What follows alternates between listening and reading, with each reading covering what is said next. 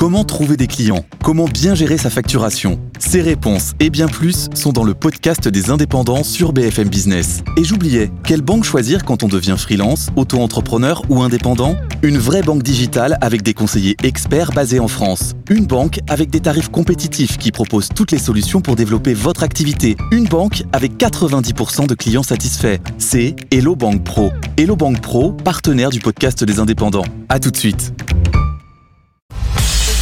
BFM Business, BFM Bourse, la carte IMO.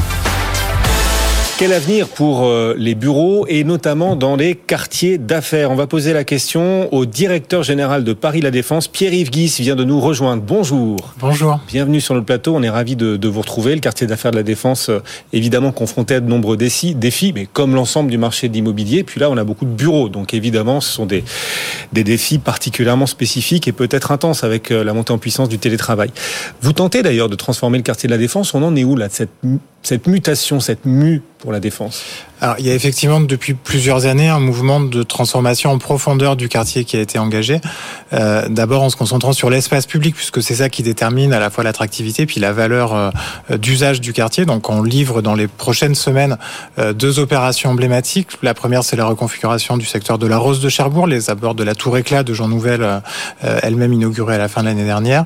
Et puis, euh, quelques semaines après, d'ici l'été, euh, ce qu'on appelle la place de la Défense, la rotule centrale en quelque sorte euh, du parvis, auquel on a remplacé les fameux carreaux de ciment qui faisaient la, renommée de la Défense dans les années 70 pour en faire une véritable place urbaine avec de la végétation, de l'eau, du mobilier urbain, donc une ambiance vraiment radicalement transformée. On a d'autres opérations du même genre qui nous permettent au fur et à mesure de verdir, de végétaliser, de changer le ressenti euh, qu'ont les salariés et les visiteurs du quartier. D'accord, donc on en est où là dans cette phase de mutation? On a fait euh, la moitié, plus de la moitié. Enfin, comment est-ce qu'on doit, comment est-ce qu'on peut, où est-ce qu'on doit placer le curseur sur euh, l'ensemble du projet que vous avez en tête pour transformer la défense? Je pense que la moitié est une bonne estimation. En réalité, on est parti de très loin, puisque c'est un environnement qui avait peu évolué, euh, encore une fois, depuis les années 70-80. Donc il y a beaucoup de travail de, de, couture, de reconnexion entre les tours et leur environnement qui a été opéré. Il nous reste deux secteurs sur lesquels cette transformation est encore à venir. Le premier, c'est ce qu'on appelle l'esplanade de la Défense, vers le, le pont de Neuilly euh, euh, et la tour First, où on va d'ici quelques mois, quelques années, euh, réaliser un grand parc urbain. Ce sera le plus grand parc sur dalle de, de, France, un projet conçu par le grand paysagiste Michel Desvignes, où on aura 5 hectares donc de, de parcs, d'espaces verts, de végétation, de d'eau, de, là encore de jeux d'enfants, etc. Donc une opération qui transformera profondément l'image de ce secteur. Et puis dans un deuxième temps, euh, il faudra s'attaquer à la rénovation du grand parvis devant la Grande Arche de la Défense, qui lui aussi commence à faire son âge. À quel horizon? Ce sera là aussi dans les prochaines années. C'est parce que c'est le point à étudier. C'est le lieu de la dalle de la défense où il y a sans doute le plus de passages en l'occurrence. Donc celui que connaissent le plus d'usagers de, la défense. Il y a devant le, la défense, devant la grande arche. Il y a le passage, il y a l'activité événementielle, l'activité commerciale. C'est vraiment le lieu de rencontre. Alors encore une fois, on en a fait une première partie avec la place de la défense, mais on aura réussi ce défi de, de casser l'image ancienne quand on aura accompli la, la mue de ce parvis. Bon, l'idée est donc de végétaliser, hein, vous insistez beaucoup dessus, végétaliser davantage la défense, puis retirer cette image de la dalle, pleine de petits carreaux d'ailleurs de dalle, qui pour les femmes, notamment en talons, sont pas très très pratiques. C'est malheureusement la réputation que ça a. Elle est en partie justifiée. Oui, oui. Euh, et quand il fait beau et chaud, ça réverbère la chaleur et la lumière, donc c'est pas terrible. On a effectivement des ouais. questions de résilience de cet aménagement de dalles très particulier aux enjeux climatiques qui apparaissent maintenant et qui sont de plus en plus sensibles. En matière de d'usage des bureaux, d'usage des tours, euh, est-ce que vous constater davantage d'impact du télétravail Est-ce que le, comment évolue le taux de vacances locatives dans le quartier de la Défense et dans les tours de bureaux notamment Alors le taux de vacances, son estimation consensuelle à la fin de l'année dernière, c'était autour de 15%.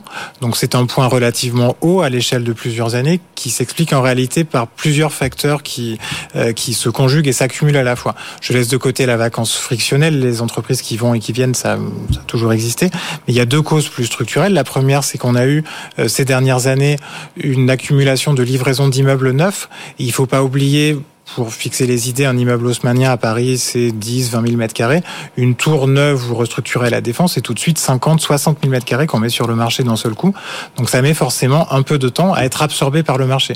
On l'a vu avec les tours Trinity, Alto qui ont été euh, euh, mises en service à la fin de l'année 2020. Elles viennent de finir d'être louées quasiment en totalité. Donc voilà, on est à, mm. on est à deux ans. Ce sera la même chose avec la tour Éclat qui a été livrée à la fin de l'année dernière.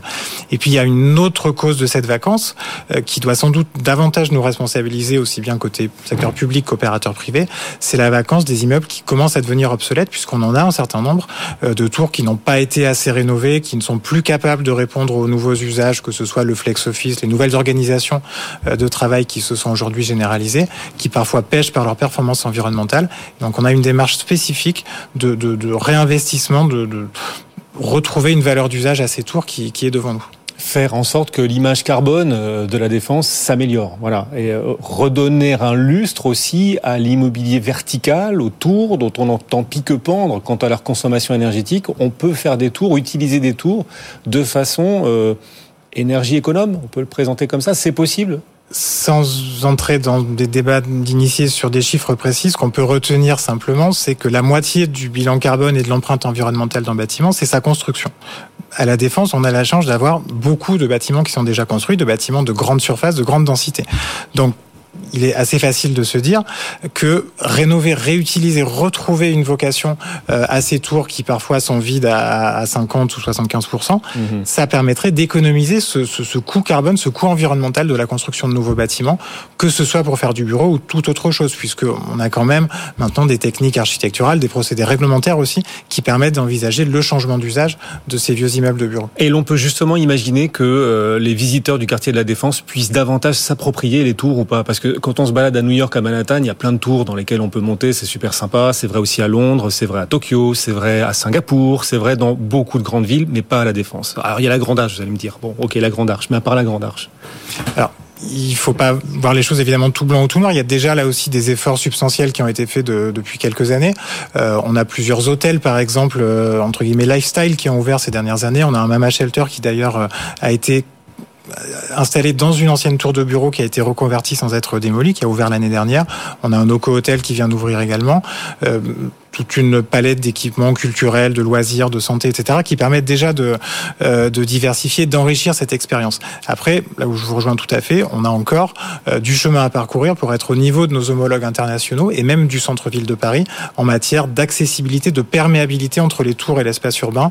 Le fait d'avoir des rooftops, il y en a déjà quelques-uns à la Défense, on pourrait évidemment rêver qu'il y en ait plus. C'est aussi un enjeu euh, auquel la transformation des tours plus anciennes peut nous permettre de mmh. répondre. Bientôt le MIPIM en mars, euh, vous allez peut-être y faire quelques annonces. Vous pouvez nous annoncer vos annonces peut-être ici sur ce plateau de BFM Business? Je vais quand même garder quelques effets de manche pour euh, cet événement, mais au-delà de la pirouette, les projets sur lesquels je souhaiterais le plus insister, c'est ceux qui sont déjà en cours. On a la chance à la Défense d'être un territoire toujours marqué par une grande densité d'investissement, d'énergie technique, intellectuelle, aussi bien publique que privée.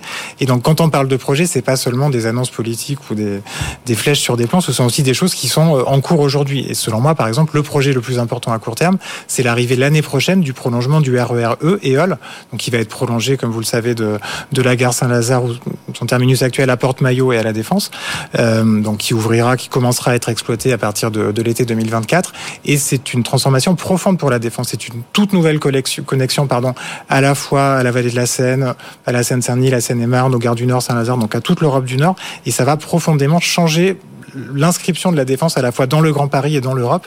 Et ça, c'est un projet dont le chantier est quasiment terminé. Donc, oui. l'inverse d'une annonce, c'est une réalité. En attendant, les futurs métros du Grand Paris aussi, qui viendront connecter peut-être plus directement, dites-moi si je me trompe, hein, la défense à Roissy, je me trompe peut-être. À Roissy, Orly, Saint-Denis, enfin, le, la, la, liste est longue puisqu'on sera effectivement sur la ligne Rocade, la ligne 15, et donc très facilement euh, connecté à tous ces pôles. Ça, ce sera dans quelques années. Il était temps quand même. Hein. Pour le premier quartier d'affaires européen, il était temps quand même que ces connexions directes aux grands aéroports parisiens se, se mettent en place. Mais euh, je parle au passé, il était temps, mais c'est encore à venir. Ce sera pour dans quelques années, mais enfin les, les chantiers sont d'ores et déjà observables, d'ailleurs impressionnants tout autour de Paris. Et, et, euh, et, les choses se mettent en place, même si ça prend bien sûr du temps. On est sur du, du très très très gros œuvre. Les prochaines tours à la défense, elles ressembleront à quoi? Quels sont les projets de futurs tours, celles qui ne sont pas encore sorties de terre? Je pensais que vous me demanderiez plutôt s'il y aura encore des tours à la défense. Et je vous aurais répondu oui. Là aussi, il ne faut pas jeter le bébé avec l'eau du bain. Euh, c'est clair qu'il y a vocation à, avoir de moins en moins de, tours nouvelles à la défense, à la fois parce qu'on n'a plus la place et qu'on se rapproche d'un seuil de densité au-delà duquel le quartier sera plein comme un œuf. Et puis parce qu'on a bien sûr euh, des interrogations parfaitement légitimes, notamment sur le plan environnemental, sur la consommation énergétique, l'empreinte carbone mmh. euh, de ces tours. Pour autant, la défense a toujours été un territoire d'invention, d'innovation technique. C'est dans cet esprit qu'on a lancé justement MIPIM de l'année dernière un appel à projets urbains innovants qu'on a appelé Empreinte sur euh, quelques emprises délaissées, des friches routières notamment euh, de la défense, où on va proposer, la consultation est en cours, donc je ne peux pas évidemment encore en présenter les résultats, mais demander aux investisseurs, aux constructeurs, aux architectes de nous proposer des bâtiments, notamment des tours, qui répondront aux normes environnementales d'aujourd'hui et de demain, et également aux attentes en termes d'usage, c'est-à-dire pas que du bureau, mais aussi du résidentiel, des commerces, des services, etc. Bon, mais pas de grands gestes iconiques. Enfin, il manque peut-être une tour Eiffel à la Défense, forme d'icône de la Défense. Ah, il y a la Grande Arche, vous allez encore me dire la Grande Arche, mais...